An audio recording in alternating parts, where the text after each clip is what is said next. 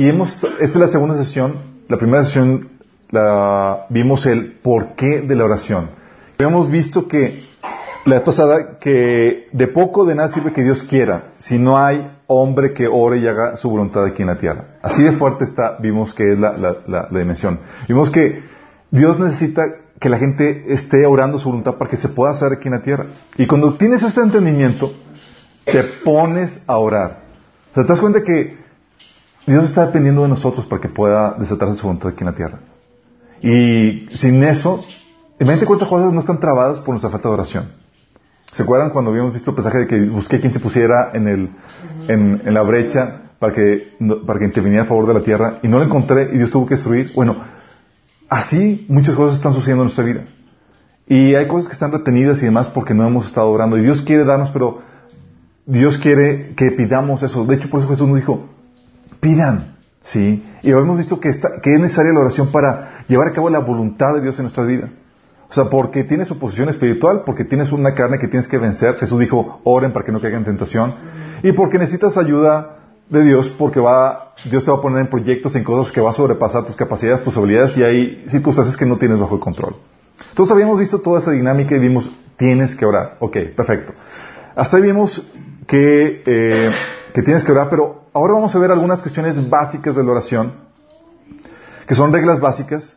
Eh, no son todas, no, estoy siendo exhaustivo, pero lo calculé por el tiempo, espero que me alcance. Ah, sí. Eh, y vamos a ver algunas reglas básicas acerca de, la oración. En teoría, es material que todos ustedes, los que están aquí presentes, ya lo deben de conocer. no siempre sucede así, pero vamos a volver a lo, básico en ese sentido, sí. Reglas acerca de la oración. Cuando piensas en, la actividad de orar, no pienses en, en, la actividad de orar como alguna actividad que puedes hacer como tú quieras y como tú gustes. Sí. Dios pone reglas y pone mandamientos que regulan todo lo que existe.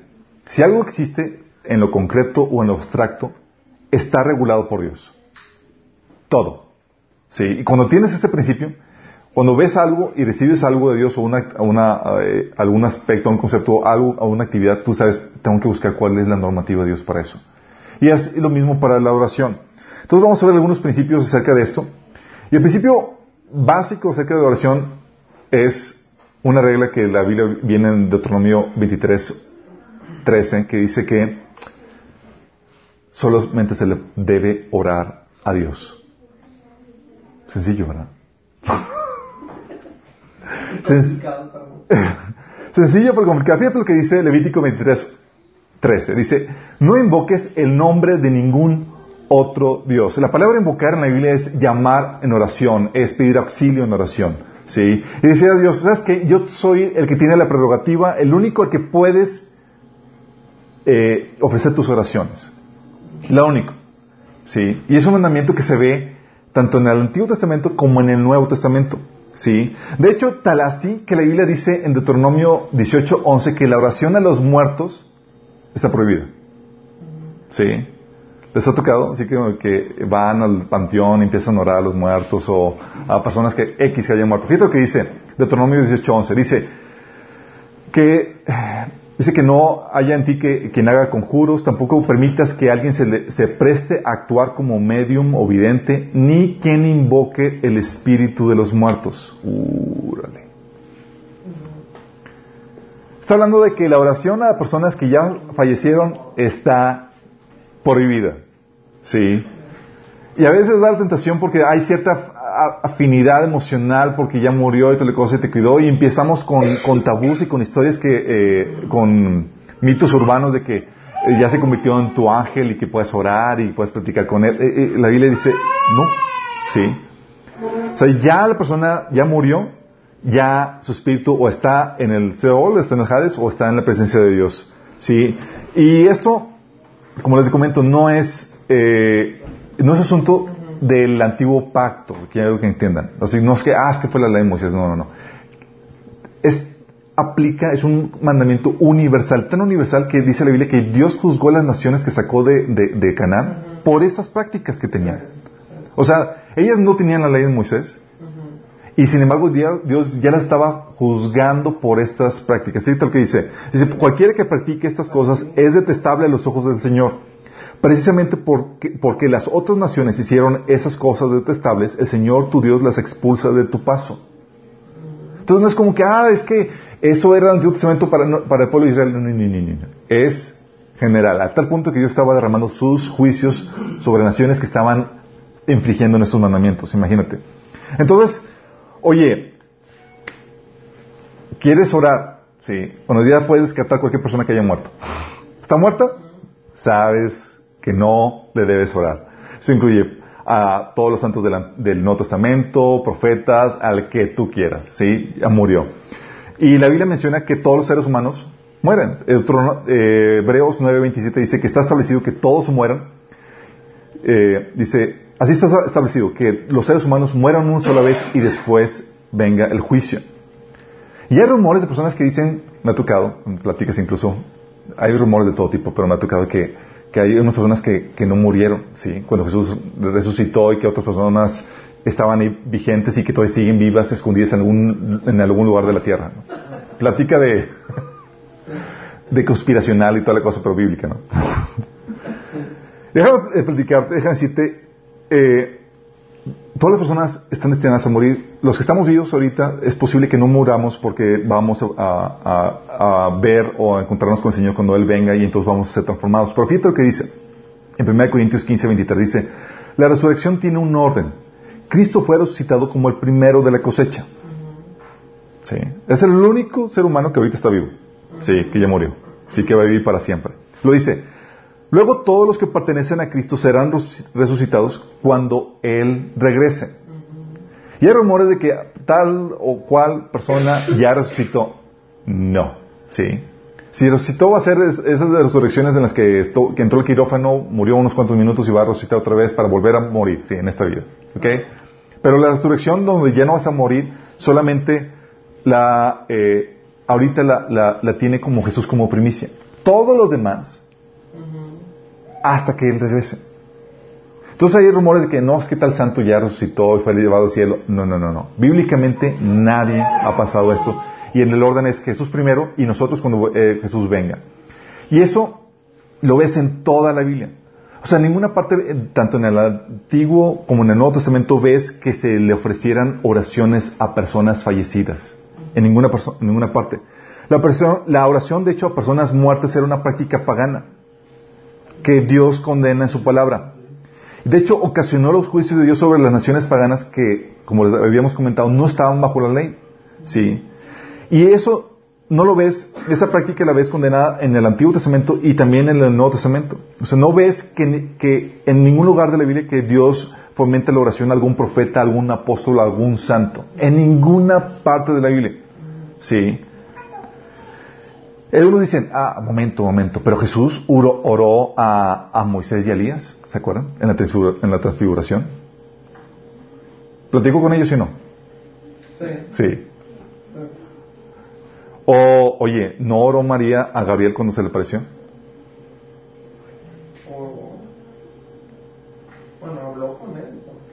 Déjame aclararles esto, porque a veces son algunos argumentos que dicen, ah, aquí oran, tú puedes platicar con ellos y toda cosa. Déjame decirte que una cosa es interactuar con una visión o algún ser espiritual que se te aparece, como sucedió con Juan en sus visiones de Apocalipsis, o Isaías en sus visiones celestiales, o Daniel y los ángeles con los que dialogó, o incluso con los pastores que recibieron el mensaje del nacimiento del Mesías, o incluso Jesús que dialogó con Satanás en la tentación. Una cosa es dialogar e interactuar con una visión, con un ser espiritual que se te aparece, y otra cosa es orar. Orar es invocar, es decir, es decir, es llamarlo cuando no lo ves o cuando no está para platicar o solicitarle algo. Sí, es muy diferente. Cuando hay la manifestación de un espíritu, la Biblia dice que los pongas a pruebas para ver si son de Dios o no. Eso viene en 1 Juan 4.1. Prueba los espíritus, porque no todos los espíritus vienen de Dios. Sí. Entonces sí puedes tener una interacción con algún ente espiritual, con alguna visión en el cual se te aparezca. Pero eso no es orar. Si tengamos bien en cuenta, o si no estaríamos diciendo que, oye, Jesús interactuó con, Satanás en la oración, entonces, ¿oraba a Satanás? No, no puede decir eso. ¿Sí? O Daniel oró al ángel Gabriel, Jesús oraba a Moisés o Elías, no, claro que no, estaba interactuando con una visión que se le había parecido. Entonces tú dices, oye, es que en la Biblia oraban ángeles. No, no, no estaban orando ángeles. Nunca vas a ver eso. Ni a personas fallecidas. Estaban interactuando con una visión que estaba ahí presente. Y la Biblia enseña que cuando hay eso y sucede y puede darse, debes de probar a los espíritus. Sí. Porque la oración a cualquier otro Dios o ser espiritual en la Biblia lo prohíbe. Fíjate cómo Dios se indigna. Sí. Tú ves en el libro de jueces, entrado el pueblo de Israel a la tierra prometida e inmediatamente en la segunda generación se desviaron. Empezaron a adoptar los dioses de, otras naciones. Entonces se metían en problemas y pues iban a buscar a Dios. Sí. Déjame decirte, a Dios, el pueblo de Israel nunca, digo, el pueblo de Israel nunca abandonó completamente a Dios, simplemente eh, eh, extendía su repertorio de dioses. Sí, aquí está Jehová y aquí tenemos a este otro Dios y, tenía un montón de, dioses. Algo, algo similar a lo que podemos ver hoy en día reflejado. En jueces 10, del 11 al 14, fíjate la, cómo Dios responde al pueblo de Israel. Dice, el Señor respondió, ¿acaso no los rescaté yo de los egipcios, los amorreos, los amonitas, los filisteos, los idóneos, los amalecitas y los maonitas? Cuando ellos los oprimían, ustedes clamaban a mí por ayuda y yo los rescataba. Sin embargo, ustedes me abandonaron y sirvieron a otros dioses. Así que ya no los rescataré más vayan a clamar a los dioses que han escogido. Que lo rescaten ellos en, de este momento de angustia. qué, interesante la reacción de Dios, ¿no? O sea, no vas a tener a mí como exclusivo, ya tienes otros, ve con otros. Qué fuerte, ¿no? Sí. Por algo dice la Biblia que Dios es un Dios fuerte y celoso. Sí, Dios, hay prerrogativas que solamente se le pueden dar a Dios y la oración es una de ellas. No hay negociación con él en ese sentido. De hecho, ves en el Antiguo Testamento que oraban a Baal, oraban a otras personas y demás. Incluso hay un personaje que, al cual se le oraba que se le llama la reina del cielo. Interesante. Fíjate lo que eso viene en Jeremías 7 del 18 al 9. Dice, con razón estoy tan enojado. Mira cómo los, los hijos juntan leña y los padres preparan el fuego para el sacrificio. Observa cómo las mujeres preparan la mesa para hacer pasteles y ofrecérselos a la reina del cielo. En el versículo 19 dice, ¿soy yo a que ellos perjudican? Pregunta el Señor. Más que nada se perjudican a sí mismos por su, para su propia vergüenza. Y eso, ¿sabes por qué hacían eso? ¿Por qué lo ofrecían? Porque contestaba, entre comillas, ese ente espiritual, sus oraciones de bendición y de provisión. Y se sentían en deuda, entonces ofrecían sacrificios, libaciones a ese ente espiritual. Jeremías 44, del 16 al 18, es lo que, es lo que menciona. En este pasaje de Jeremías 44, quiero darte el contexto. El pueblo de Israel había sido ya eh, castigado con los juicios que el profeta Jeremías había dicho que iban a venir sobre el pueblo de Israel. Sí. Todo lo que había dicho el pueblo, eh, Jeremías había cumplido tal cual. Sí. Entonces era como que a Jeremías ya, de tenerlo como un nada X, ahora es como que, oh, Jeremías. ¿sí? buena, buena, Jeremías. Entonces dijeron, Jeremías, queremos que ahora tú nos des una palabra en cuanto a qué debemos hacer con el Señor. Si, si debemos irnos a Egipto, quedamos aquí. Y Jeremías fue a buscar, le dio una palabra. Y el Señor le dice, quédense aquí, abandonen sus dioses y demás. Y les dio la palabra tal cual. Y los israelitas dijeron, no vamos a hacer lo que nos, dijiste. Sí. Fíjate, el pasaje, dice versículo 16 del, capítulo 44 no escucharemos tus, tus mensajes del Señor. O sea, la gente que desona, ¿sí? Haremos lo que se nos antoje. Quemaremos incienso y derramaremos, eh, derramaremos ofrendas líquidas a la Reina del Cielo tanto como nos guste. Tal como nosotros, nuestros antepasados, nuestros reyes y funcionarios han hecho siempre en las ciudades de Judá y en las calles de Jerusalén. Pues ellos en aquellos días tenían comida en abundancia, estaban bien económicamente y no tenían problemas. Pero desde que dejamos de quemar incienso a la reina del cielo y dejamos de rendirle culto con ofrendas líquidas, nos hemos visto en, tremendos problemas y hemos muerto por hambre y por guerra.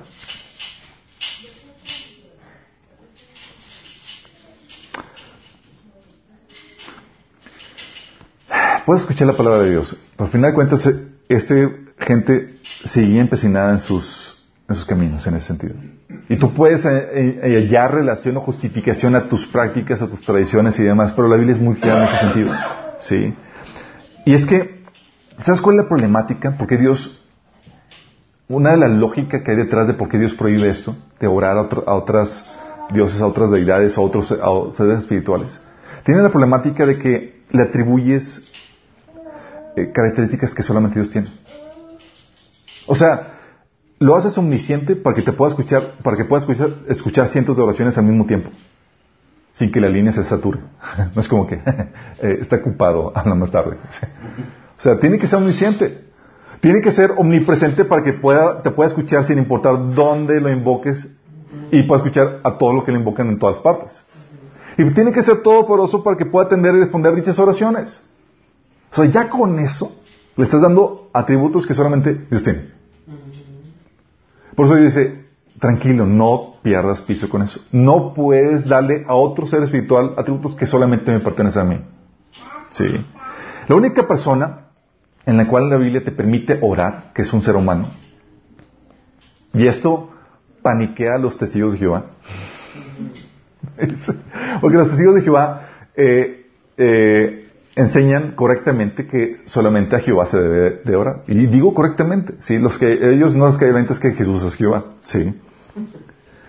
Y es la única persona a la que se le puede orar a Jesús, porque Jesús es Dios. Y tú lo ves en el Nuevo Testamento y tú ves que las oraciones se llevaban a cabo para Dios o para Jesús, para ninguna otra persona, para ningún ente. Fíjate, ¿se acuerdan del primer mártir de la Biblia? ¿Quién fue? Esteban, Esteban exactamente. Esteban murió pedrado y cuando estaba muriendo ya en, sus últimos minutos, dice en Hechos 7:59, dice, y apedreaban a Esteban mientras él invocaba y decía, Señor Jesús, recibe mi espíritu. ¿A quién le invocó? A Jesús. ¿A Jesús? ¿Por qué? O sea, le daba atributos que solamente, o sea, lo podía escuchar donde sea. ¿Sí? De hecho, la iglesia cristiana se caracteriza por que invoca el nombre de Jesús. ¿Sí saben que es una característica? O sea, invocamos única y exclusivamente el nombre, digo, a Dios o a Jesús. Fíjate lo que dice en 1 Corintios 1.2. Dice, a la iglesia de Dios que está en Corinto, en Corinto, a los santificados en Cristo Jesús, llamados a ser santos, con todos los que en cualquier lugar invocan el nombre de nuestro Señor Jesucristo, Señor de ellos y nuestro. ¿Quién?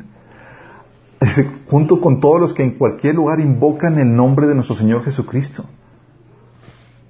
¿Estás consciente de lo que está diciendo aquí? Está diciendo, ¿sabes que la, la iglesia de Dios se caracteriza porque invoca el nombre de Jesús?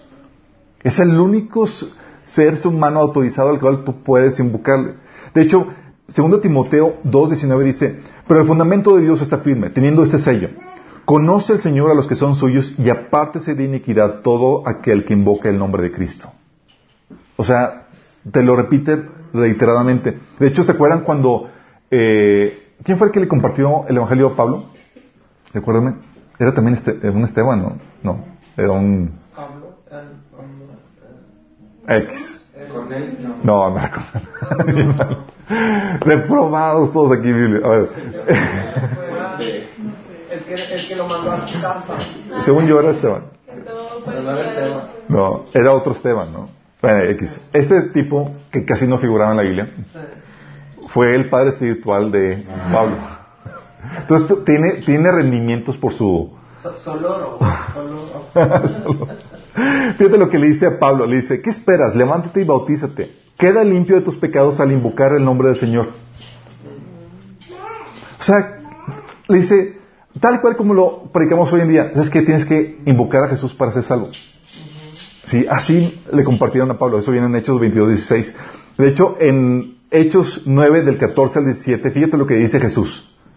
Dice, y aunque tiene autoridad de los principales sacerdotes para, para aprender a todos los que invocan tu nombre, él estaba hablando, era este, creo que era Esteban, dice, el Señor le dijo, ve porque instrumento escogido me es este para llevar mi nombre en presencia de los gentiles y de los reyes y de los hijos de los reyes, porque yo le mostraré cuánto le es necesario padecer por mi nombre.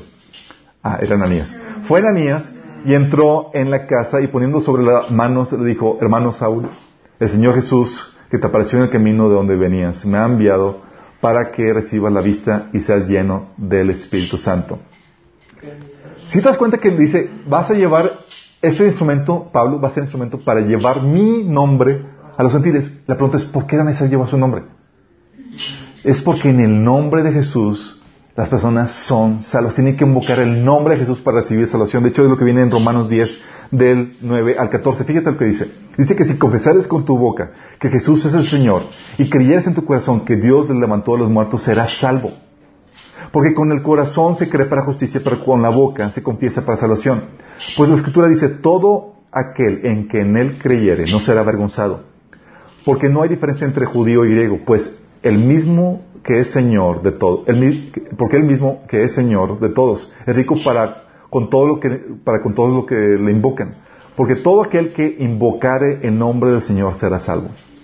¿Cómo puedes invocar a aquel en el cual no han creído? ¿Y cómo creerán en aquel de quien no han oído? ¿Y cómo irán sin haber quien les predique? Está hablando de la, de invocar el nombre de Jesús, de predicar el nombre de Jesús para que la gente pueda ser salva. Sí, estamos viendo cómo Dios opera en esto. Dice, ok, adiós. Bueno, resulta que Dios hizo carne, ese es Jesús. Y es la única persona a la cual le puedes invocar. Y la pregunta es que dicen, pero ¿cómo es posible? ¿Que no se despojó Jesús de sus atributos divinos al hacerse hombre y perdió su omnisciencia, omnipresencia y todo eso al ser hombre? Porque cuando estuvo aquí en la tierra fue enteramente, o, estuvo operando 100% como hombre. No utilizó así como que, bueno, en la noche de tal horario y tal horario voy a estar Dios. Sí, como que voy a hacer milagritos y todo. No. Dice la Biblia que todo lo hizo por medio del poder del Espíritu Santo, pero como, como hombre. De hecho, Filipenses 2, del 5 al 7 es lo que menciona que él fue, se despojó. Dice, haya pues en vosotros este mismo sentir que también hubo en Cristo Jesús, el cual, siendo en forma de Dios, no estimó el ser igual a Dios como cosa que aferrarse, sino que se despojó a sí mismo, tomando forma de siervo, hecho semejante a los hombres. Si cuando se hizo hombre, se despojó de muchos de sus atributos divinos, aunque él mismo era Dios. Sí, pero perdió la omnisciencia, la omnipresencia y demás. ¿Por qué crees? La recuperó. ¿Cuándo? Cuando resucitó. Por eso Jesús oraba en Juan 17:5. Ahora pues, Padre, glorifíqueme tú al lado tuyo con aquella gloria que tuve contigo antes de que el mundo fuese. ¿Sabes qué, Señor? Ahora sí, vuelve a mi estado original, por Por eso puedes orar a Jesús desde cualquier parte y ¿qué crees? Te va a escuchar. Por eso puede, tiene el poder para responder todo, ¿sí? Ahora ya tiene toda la omnisciencia, todo el poder y todo para poder responder las oraciones y es fiel a quien lo invoca, ¿sí? Por eso, oras a Dios, oras a Jesús autorizado. Y puedes orar a Dios por el único intermediario autorizado. ¿Sabes quién es el único intermediario autorizado para orar a Dios? Jesús. En pocas palabras, Jesús tiene el monopolio. monopolio autorizado. Nada de eso de que no es que los monopolios son muy malos. No, no, no, no. Este monopolio es autorizado. Fíjate lo que dice la Biblia. Dice 1 Timoteo 2.5, porque hay un solo Dios y un solo mediador entre Dios y los hombres. Jesucristo hombre. Y la Biblia es muy clara. Un solo mediador. Y si no, acaso no lo entendiste, te lo reitera un montón de pasajes. Juan 14.6 dice, Jesús les dijo, yo soy el camino, la verdad y la vida. Nadie viene al Padre sino por mí. Sí. O sea, Él es el único camino, Él es la vida, y nadie va a poder llegar al Dios el Padre si no es por medio de Jesús. ¿Sí? Entonces dices, oye, es que yo estoy en contacto con Dios y me relaciono con Él, pero no es por medio de Jesús. Algo turbio está ahí. Y seguramente no estás dirigiéndote al Dios de la Biblia. Hebreos 4, 14 al 16 dice, por tanto, teniendo un gran sumo sacerdote que traspasó los cielos, Jesús, el Hijo de Dios, retengamos nuestra profesión porque no tenemos un, sacerdote, sumo sacerdote que no pueda compadecerse de nuestras debilidades, sino uno que fue tentado en todo según nuestra semejanza, pero sin pecado. Acerquémonos pues confiadamente al trono de gracia para alcanzar misericordia y hallar, gracia para el, oportuno socorro. Fíjate que dice que es nuestro sacerdote. El sacerdote lo que hace es que intercede por un tercero. Y es lo que menciona en 1 Juan 2.1. Dice, mis queridos hijos, les escribo estas cosas para que no pequen. Pero si alguno peca, tenemos ante el Padre a un intercesor. ¿A quién? A Jesucristo, el justo. Un intercesor, un mediador. Si acaso no entendemos eso, Romanos 8, 34 lo reitera, dice, ¿quién condenará? ¿Quién nos condenará? Cristo Jesús es el que murió, incluso resucitó, y está a la derecha de Dios e intercede por nosotros. O Hebreos 7 del 24 al 25 que dice, pero como Jesús permanece para siempre, su sacerdocio es imperecedero. Por eso también puede salvar por completo a los que por medio de Él se acercan a Dios. ¿Por medio de quién? de Él, ya que vive siempre para interceder por ellos. O sea, te quieres acercar a Dios y no hay alguien que te haga la pala con el Padre, está escrito. No hay anuencia con el Padre. Sí. Hebreos 9:24 dice, en efecto, Cristo no entró en un santuario hecho por manos humanas, sin simple copia del verdadero santuario, sino en el cielo mismo, para presentarse ahora ante Dios en favor nuestro. ¿Te imaginas que le dice Señor Jesús, no, yo no te necesito, voy a utilizar a otro medio, otro canal? Y hay cosas que sacamos, decimos, ah, es que Señor está muy ocupado. Sí. 1 Pedro 3:12 dice, los ojos del Señor están sobre los justos y sus oídos están atentos a sus oraciones. O sea, ¿cuál ocupado está? ¿Qué haces, hijo? A ver, ¿llamas ahora? Sí. Hoy dicen, es que, es que no nos comprende. ¿Really? Hebreos 4.15 dice, porque no tenemos un sumo sacerdote que no pueda compadecerse de nuestras debilidades, sino uno que fue tentado en todo según nuestra semejanza, pero sin pecado. Dice, es que, es que no hay amor más grande que el de una madre. ¿Really? Jesús dice que nadie tiene mayor amor que este que el que uno ponga su vida por sus amigos. ¿Qué excusa puedes tener? Bíblicamente ninguna. Pero la estrategia del enemigo es que es, eh, el enemigo sabe que tenemos una necesidad de buscar a Dios y el enemigo lo sabe. Y va a buscar separarte de Dios proveyendo, poniéndote proveedores pirata. ¿Sí? Dios pone aquí el único canal autorizado y Satanás. Y, sí, un montón. Satanás sabe que si tú llegas a relacionarte con Dios, Él está en peligro. Su obra en ti está en peligro. Todo lo que va a hacer va a ponerte cosas pirata. Va a poner intermediarios para que acudas a ellos en vez de a Dios. Y va a darte argumentos lógicos o emocionales sin ningún fundamento en la palabra de Dios. Aguas. ¿Saben cómo se introdujo esto? ¿Por qué oramos o por qué en el cristianismo ahora a muertos, a santos y demás? ¿Saben por qué? ¿Quién fue el responsable? Pues está en el paganismo siempre, ¿no? La infiltración de, la mezcla del paganismo. Todo iba muy bien. Pero llegó un momento en la historia del cristianismo en donde el Constantino, el, emperador romano, se hizo eh, cristiano, se dice, aunque se dice que no fue bautizado sino hasta el final de sus días. Y fue, y, puso un edicto, edicto de tolerancia, donde puso libertad de religión y los ministros cristianos exentos de impuestos. Publicó una amonestación a todos para que se hicieran cristianos. Y luego movió en el año 330 después de Cristo el imperio, la, eh, la capital del imperio a Bizancio y lo convierte en Constantinopla. Y acabó la lucha con los, con gladiadores, redujo los abortos, abolió la, crucifixión, anuló los decretos, los edictos de, Diocleciano, que eh, eh, levantaba la persecución contra cristianos, y eh, se convirtió en la cabeza de la iglesia. Ahí estuvo medio raro. Y avanzó a los cristianos a los altos mandos del imperio y declaró el dominio, el domingo como día de adoración y descanso y redujo la esclavitud. Hasta ahí más o menos estaba todo muy bien, ¿no? El problema no fue eso, fue sino dos emperadores después de Constantino que le dio al traste al cristianismo. ¿Saben cómo? Fue con Teodosio. Teodosio, del, que estuvo del año 378 al 395 como emperador, convirtió al cristianismo en la religión del Estado y forzó las conversiones y llenó las iglesias de gente no regenerada. La ambición por gobernar, en el test político, el paganismo, la, la autenticidad emergieron en la, falsedad emergieron en la, en la, en la iglesia. O ¿qué, ¿qué, pasa cuando te obligan a ser cristiano?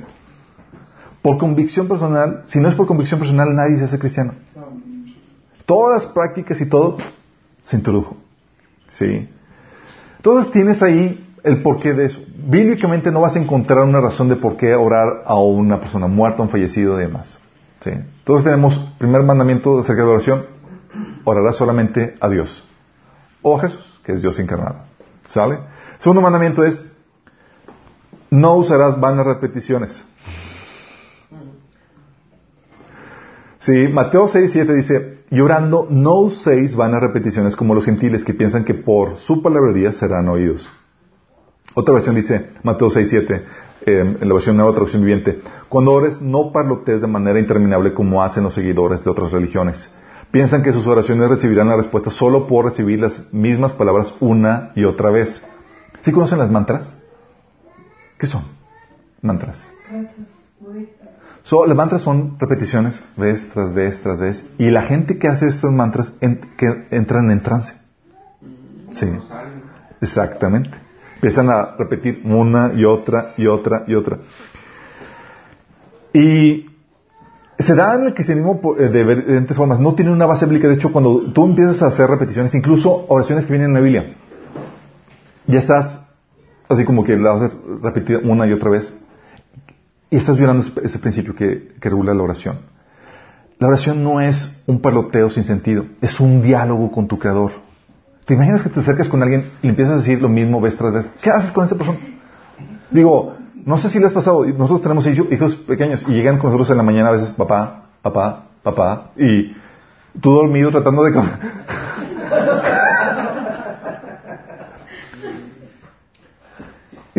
¿Tú crees que Dios, o sea, Dios es una persona, es, es, una persona y nosotros fuimos creados en su imagen? Tú puedes simpatizar un poco con Dios en ese sentido. Sí. Sí, y me ha tocado con cristianos, cristianos evangélicos en el que eh, se encuentran, de hecho un buen amigo me, me, comentó que eh, tomaron, hay un curso en un seminario en donde utilizan mantras cristianas. Así, eh, y oran el Padre Nuestro así una y otra y otra y otra por unas dos, tres horas. Sí, y es, digo, y me dice, y, tomó el curso y dice, es que de repente llegó un punto de las dos, tres horas en, donde sentí la presencia de Dios muy fuerte, empecé a llorar y todos los que estaban así empezaron. Yo me quedé así con cara de, yo, o sea, tú no violas un principio de Dios nada más porque sentir alguna cuestión emocional. O sea, la Biblia es muy clara. Haciendo un mantra y experimentando, para experimentar la presencia de Dios, aguas, no puedes validar una práctica que viola la palabra de Dios solamente porque tienes resultados bonitos. Aguas con eso. Dios es muy claro. O sea, ¿qué parte de no hagas buenas repeticiones no entendemos? ¿Qué parte? Sí. Hay veces donde repetimos cosas y demás eh, delante de la presencia de Dios porque estamos descargando nuestros corazones. ¿Sí? Y Dios entiende y sabe eso. ¿Sí? De hecho, tú ves a Jesús que va al Getsemaní y va, ora, hace su oración y regresa con los discípulos y vuelve a orar lo mismo, pero estaba descargando y estaba suplicando a Dios. Es muy diferente a un mantra donde estás.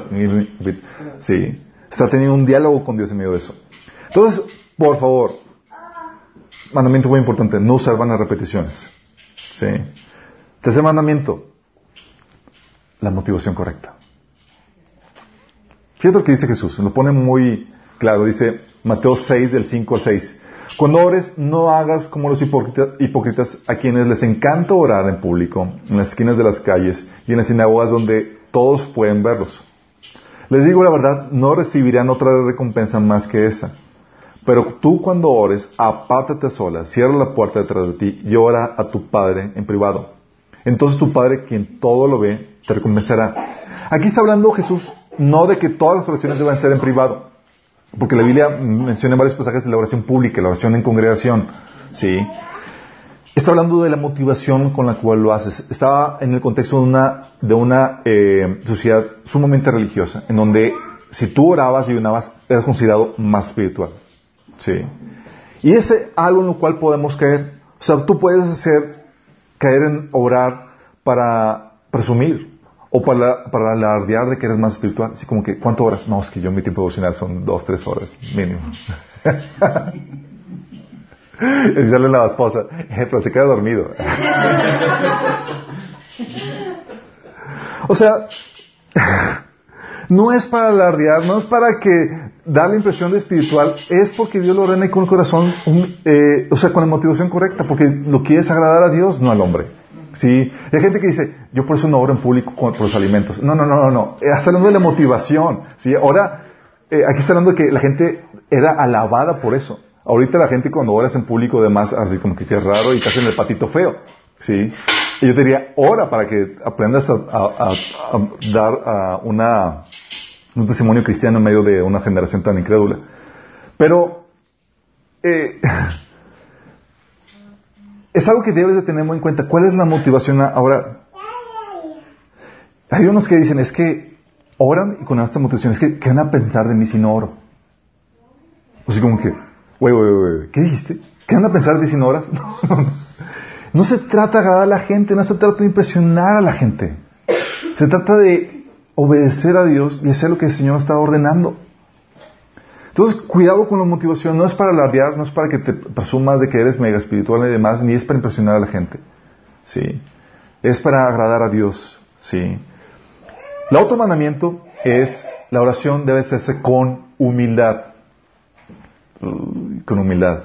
Yo sí soy muy humilde, yo sí lo tengo listo. Fíjate, vamos a verlo en la práctica. Lucas 18 del 9 al 14 habla acerca de eso. Dice, luego Jesús contó la siguiente historia a algunos que tenían mucha confianza en su propia rectitud y despreciaban a los demás. Dos hombres fueron al templo a orar, uno era fariseo y el otro era un despreciado cobrador de impuestos. El fariseo se de pie, apartado de los demás, hizo la siguiente oración. Te agradezco, Dios, que no soy un pecador como todos los demás.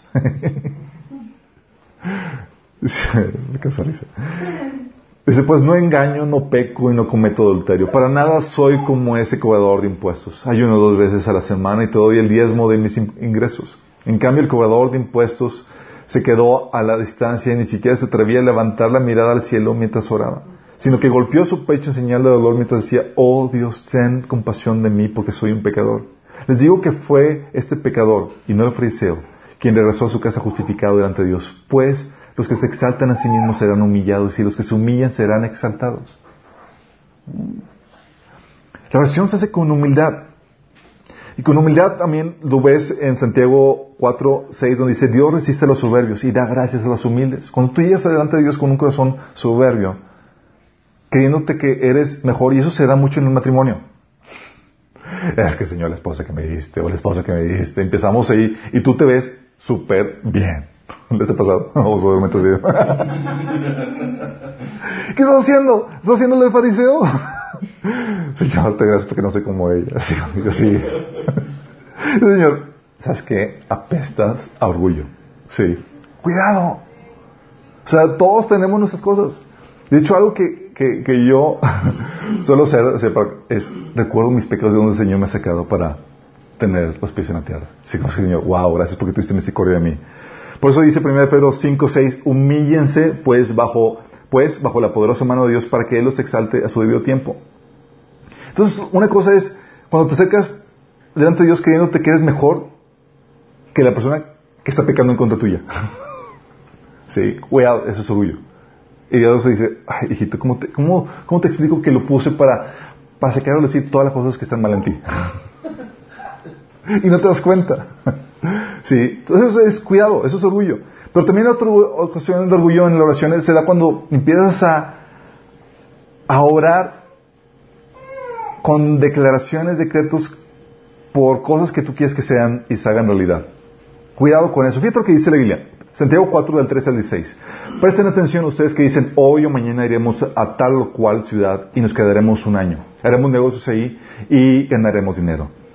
¿Cómo saben que será su vida al día de mañana? La vida es, de ustedes es como una neblina del amanecer. Aparece un rato y luego se suma. Lo que deberían decir es, si el Señor quiere, viviremos y haremos esto o aquello. Del contrario, estás haciendo alarde de, sus propios planes pretenciosos y semejante jactancia es maligna. O sea, tú quieres, a veces tenemos sueños y, y lo declaramos y lo gritamos y Señor y cuidado, cuidado, cuidado, cuidado, cuidado, cuidado. ¿Sí? Si el Señor no te da una instrucción clara de que eso es lo que quiere hacer, tú oras con humildad.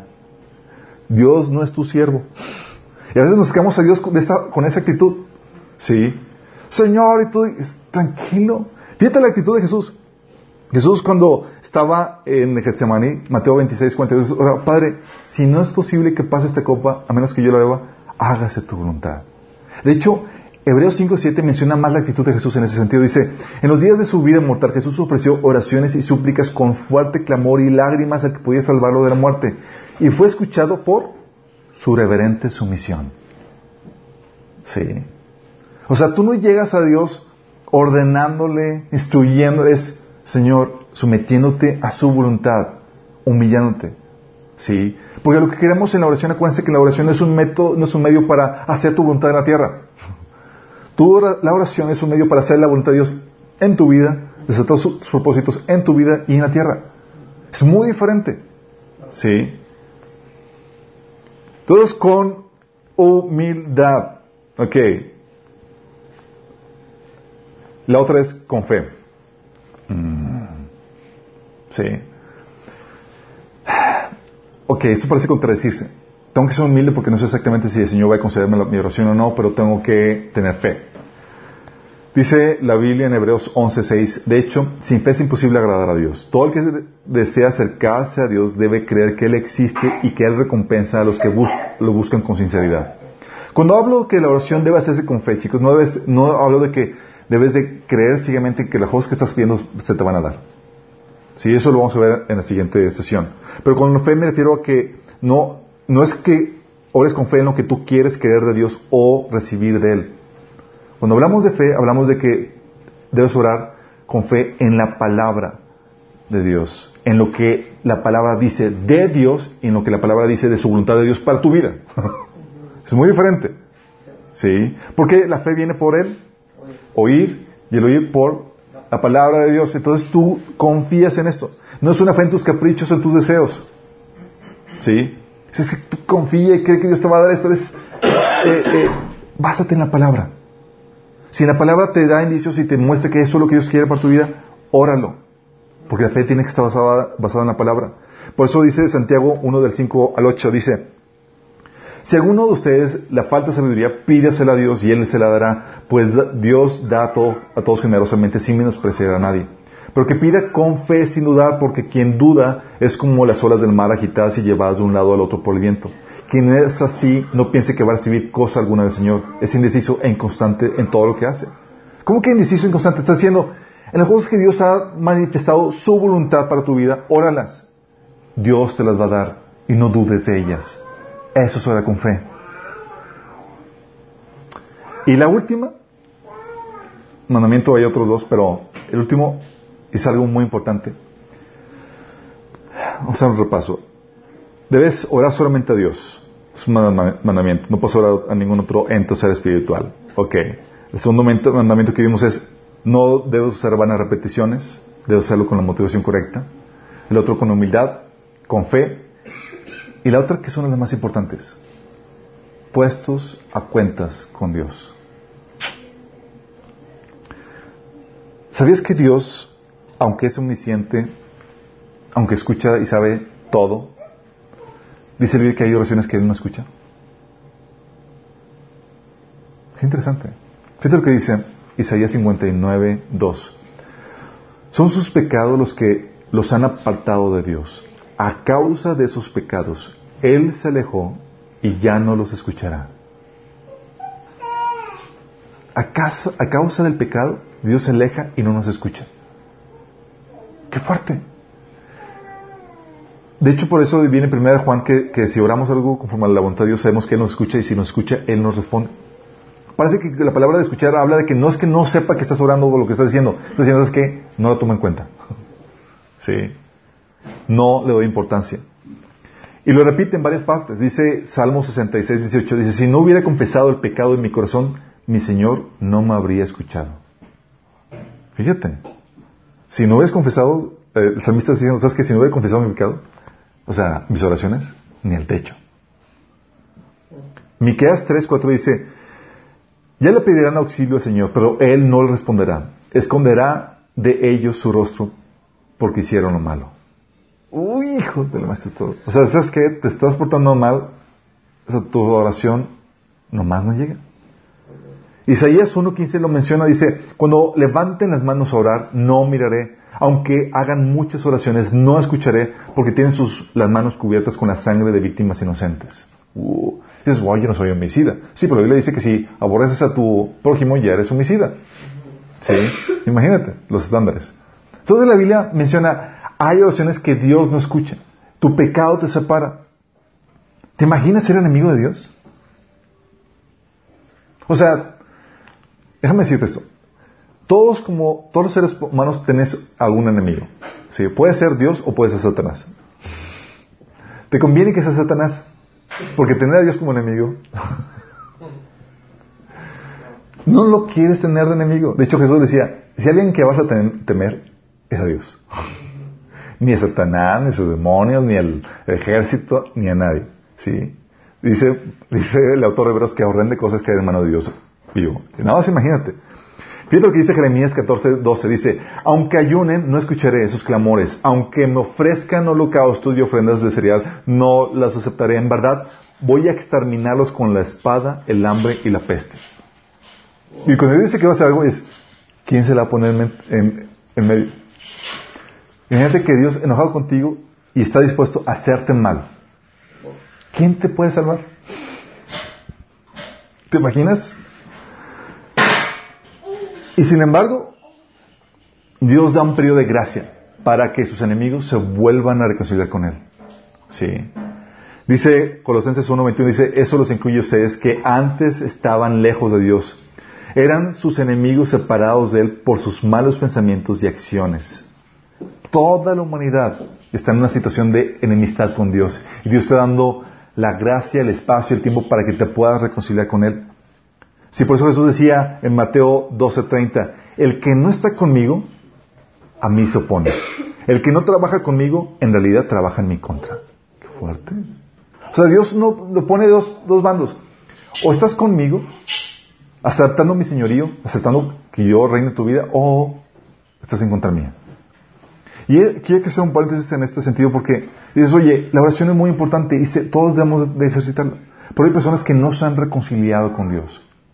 Y tal vez alguna persona que nos está escuchando puede estar en esta situación. La Biblia sí nos llama a que nos pongamos a cuentas con el Señor. Dice en Isaías 1 del 16 al 18, levántense y límpiense, aparten de mí, aparten de mí sus, eh, de mi vista sus obras malvadas. Dejen de hacer el mal. Más adelante en el versículo 18 dice, vengan, pongámonos a cuentas, pongamos las, las cosas en claro, dice el Señor. Son sus pecados como escarlata, quedarán blancos como la nieve. Son rojos como la púrpura, quedarán como la lana. Y hay muchas personas que sí son religiosas, sí hacen todo lo que, todo lo que eh, una legión ordena, pero no lo que Dios ordena. Y si no estás haciendo lo que Dios ordena, no te has arrepentido de tus pecados y aceptado al señorío de Dios en tu vida, estás en esa situación de enemistad con Dios y Dios no escucha tus oraciones. Entonces quiero hacer un llamado para que si tú estás en esa situación y quieres arrepentirte, y déjame decirte con eso arrepentirte no significa empezar a ser una buena persona. No, no, no, no. Porque tu estándar de bueno y malo está mal. Es cambiar tu estándar por el de Dios. Si no es, ah, voy a ser ya una buena persona. No, no, no, no. Es porque tu estándar está muy mal. Es hacer y someterte a la voluntad de Dios. Porque su estándar es el correcto. Y si lo quieres hacer, quiero hacerte la invitación a que le entregues tu vida a Cristo. Y empieces, este esposo, a someterte a su voluntad, a, lo que viene ya expresado en su palabra. Si quieres hacerlo, puedes reconciliarte con Él para que sus oraciones puedan, tus oraciones puedan ser escuchadas. Y puedes hacerlo Aquí ahorita dice la Biblia que si tú invocas el nombre de Jesús, tú podrás ser salvo. Si te arrepientes, es decir, si estás dispuesto a someterte al señorío de Jesús. Y si crees que Jesús murió por ti en la cruz y resucitó. Si ese es tu deseo, invoca el nombre de Jesús. Cierra tus ojos y dile, Señor Jesús, en esta mañana me arrepiento de mis pecados. Te pido que me perdones por hacer y seguir mis propios caminos. Lo que yo creía que era bueno, no lo que tú dices que era bueno. Señor, mas hoy yo me arrepiento y te acepto como el Señor de mi vida y mi Salvador. Sálvame, dame la vida eterna y el perdón de pecados. Amén. Si tú hiciste esta oración, genuinamente se va a manifestar en resultados, en fruto. Vas a empezar a leer la Biblia si realmente te arrepentiste. Vas a empezar a congregarte si realmente te arrepentiste. Si no, fue solamente una oración. Sí. Pero esperamos que haya sido genuino. Acompáñanos. Te invitamos a que nos sigas. Y dices, oye, La oración puede ser eh, estorbada por los pecados, pero también se da con los cristianos. Tú ya te reconciliaste con Dios y ¿qué crees? Y puede ser que tu oración no llegue ni al techo. Sí. Por eso Santiago 5 del 16 del 15 al 16 dice, una oración ofrecida confesa nada al enfermo, y el Señor hará que se recupere, si ha cometido pecado será perdonado. Confiésense los pecados unos a otros y oren los unos por los otros para que sean sanados. Lo dice, la oración ferviente de una persona justa tiene mucho poder y da resultados maravillosos. La oración del justo. Una oración de persona que está caminando en la voluntad de Dios, que está puesto cuentas con Dios. Si tú tienes en tu caminar cristiano algo que el Señor te ha mostrado, hey, esto no me agrada de tu vida, esto no me gusta. El Señor no te recibe y, quieres orar con Él, quieres tratar otra cosa con Él, vas a su presencia el Señor dice, no, vamos a tratar esto primero. No te cuentas. Entonces, Señor, no tengo otro tema. Vamos a hablar de mis proyectos, de mis cosas. Eh, eh, necesito tu ayuda en esto. Y Señor, no, no, vamos, mi, mi agenda, yo ya termino, ese es el pecado que quiero que te arrepientes. Y no, para, no hay para Dios otro tema más que eso. ¿Sí? Dice, fíjate lo que dice en 1 Pedro 3.7. Ejemplo para cristianos. Dice, vosotros maridos igualmente vivid con ella sabiamente, dando honor a la mujer como vaso más frágil y como coherederas de la gracia de la vida, para que vuestras oraciones no tengan estorbo. Está hablando de cristianos, Pedro. Está diciendo, ¿sabes qué? Tu oración como cristiano puede estorbarse. Y me he topado con cristianos que comienzan así con una vida espiritual gloriosa delante de Dios, sienten la presencia, la llenura, y de repente llega a un punto donde ya no sienten a Dios y parece que se va después. Y muchas veces es por esto, porque dejaron que pecado entrara en su vida y no lo han confesado delante de Dios. Y Dios es como que, ¿sabes qué, hijito? Hablamos cuando nos pongamos, cuando vengas a poner a cuentas conmigo. Y todos sabemos que hay cosas que el Señor nos habla y nos confronta. No es una situación en la que tengamos que ser perfectos. Dice 1 Juan que si decimos que no tenemos pecado, engañamos, dice, nos engañamos a nosotros, mismos y decimos que Dios es mentiroso. Todos tenemos pecados. Hay cosas que no se han manifestado que están mal en nuestro corazón, pero que están mal. Hay prácticas que no sabemos que están mal y que no lo sabemos porque no, todavía no, no nos ha querido revelación. No me refiero a eso.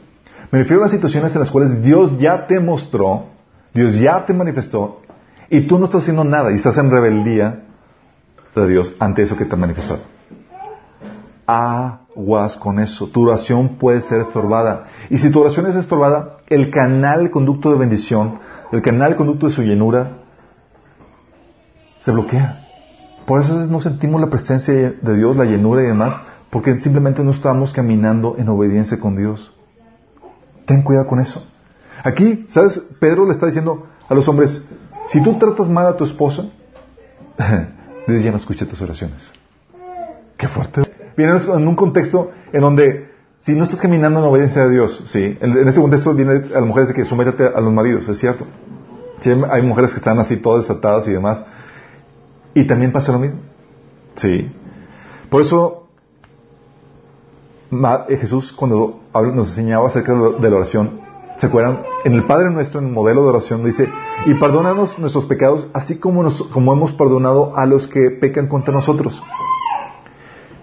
Él te puso, ligó el perdón tuyo con el perdón que tú extiendes a otros. Imagínate. O sea, ¿qué le podrías decir si tú nos perdonas a tu prójimo? Señor, perdona mis pecados como, ah, no, yo no, yo no lo perdono y no lo quiero perdonar. No olvides, Señor, lo que dije. Tú vas a necesitar el perdón de Dios y tú necesitas extenderlo porque tú vas a requerir el perdón de Dios en tu vida. No somos perfectos. Dice, y luego dice Jesús en, el versículo 14, si perdonas a los que pecan contra ti, tu Padre Celestial te perdonará a ti. Pero si te niegas a perdonar a los demás, tu Padre no perdonará tus pecados. está hablando cristianos, dice, tu Padre, ya adoptado, ya cristiano, no te va a perdonar. Y no vienen a final del versículo, estoy bromeando. No viene, no te creas, no viene, es, hablando, es. Sí. ¿Te imaginas estar de Dios y Dios, o sea, tengo asuntos contra ti y no perdonar tu pecado? ¿En qué te conviertes? ¿Otra vez en enemigo de Dios? Qué fuerte, ¿no? Recuerdo una situación en donde yo generalmente tengo mi devocional en las mañanas y una noche yo cometí el pecado de 1 Pedro 3.7. Traté mal a mi esposa. Pero fue sin querer, queriendo. Es que estás cansado, mi esposa quiere platicar conmigo, y yo dije, y le, le, contesté toscamente, sí. Pero para mí era que no, no, no, no era de, pero típico hombre, así que, ah, te digo, no, hay que exagerar, ¿no? Pero mi esposa se quedó llorando casi toda la noche, imagínense. Entonces yo me despierto en la mañana así, inconsciente de lo sucedido, feliz y contento, voy a la presencia de Dios, empiezo a orar y nada más siento a Dios enojado. Así, sumamente enojado conmigo. Y te sientes incómodo, ¿no? Porque en vez de sentir gozo, Señor, ah, qué bueno que viniste, te sientes. Señor, ¿qué onda? ¿Pasa algo? Y sentí así de ese temorcito de que, oh my goodness, así que tengo algo contra tuya. Y el Señor me trae, pecaste contra tu esposo anoche. Y estoy muy enojado contigo. yo, ah, Señor, realmente. Total, dije, bueno, Señor, perdóname, no fue adrede y le pedí perdón a Dios y ya fui yo la presencia. Y yo, si estoy escéptico yo, digo con mi esposa, mi amor, sentiste un devocional y y, y tuve que pedirme a Dios por eso, probablemente no habrá sido meras ocurrencias mías, digo, porque la verdad que nada que ver, ¿verdad? Y mi esposa, ¡Ah! empieza a llorar de gozo. Dice, qué bueno que Dios te castigue, Dios me ama y tal. Que Entonces sí te ofendiste. Dice, sí. Porque Dios, o sea, no podemos caminar nuestro andar cristiano sin tener una situación, sin tomar en cuenta lo que Dios piensa y dice de nosotros. O sea, tienes que tomar valor o tienes que tomar en consideración qué es lo que Dios está diciendo, opinando de ti. A fin de cuentas, quieres relacionarte con Él. Y lo mismo relación, y te pone en una situación donde tienes un matrimonio donde te enseña cómo es la mecánica. O sea, tú no puedes llegar con tu esposa, con tu esposo, cuando están peleados como, como si nada.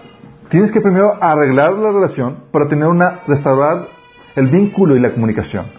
¿Qué te hace pensar que con Dios es diferente? Tú piensas que puedes llegar así Dios como si nada, así como que Dios tiene algo contra tuyo y puedes llegar como si nada. Señor, eh, tengo otros temas, quiero platicar de esto, otro, quiero... Dios, no, o sea, primero nos ponemos en paz tú y yo para poder tener, continuar con la relación. ¿Sí? Ahora entiendes por qué muchos cristianos pierden la llenura de Dios o, llenos, o sienten que, ya Dios no los llena? ¿Has sentido cristianos que, que sus oraciones llegan, no llegan ni, ni al techo? Es por esto. Porque su caminar no está de acuerdo a Dios. ¿Sí? Y lo peor de todo es que si tu oración, tu vínculo con Dios se rompe, es el comienzo de la debacle. ¿Sabes por qué? Porque solamente Dios en tu vínculo con Él es lo único, el único ser que puede llenar tu corazón que te puede hacerte sentir saciado, satisfecho, pleno. Si no está tu corazón lleno, adivine con qué lo vas a llenar. Con el mundo, con lo que el mundo ofrece. De hecho, lo que se refiere 1 Juan 2.15 dice, no améis al mundo ni las cosas que están en el mundo.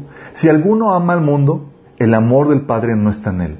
¿Sabes qué? Te falta amor del Padre. Estás tan vacío que estás llenándote del mundo.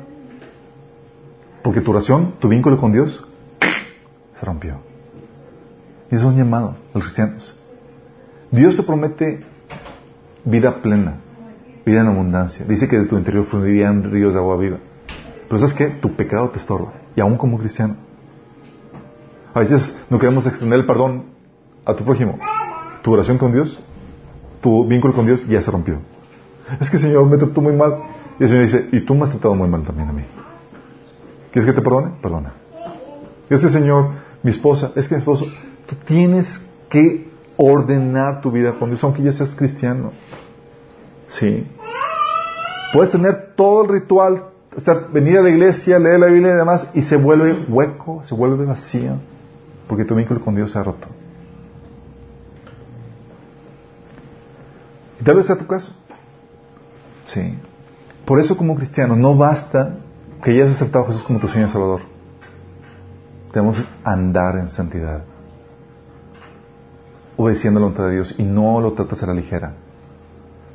Si no, si tu oración con Dios, se lo repito, está rota, no te va a quedar rota más que llenarte con el mundo. Vas a sentirte satisfecho. Adiós a la plenitud, adiós a todo eso. Hasta que te vuelvas a reconciliar con Dios en esos detalles. Y si tú sigues empeñado en tu pecado, ¿sabes qué va a pasar? Va a llegar un punto donde tu conciencia se va a cauterizar. Va a llegar un punto donde ya no vas a escuchar la voz del Espíritu Santo. Va a llegar un punto donde estás perdido y tú ni en cuenta que estás perdido. aguas.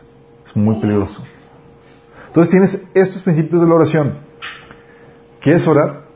¿Quieres que en la oración experimente la presencia de Dios? ¿Quieres que sea algo pleno? Síguelos. Obedécelos. Y no tomes a la ligera. Dios no está jugando con esto.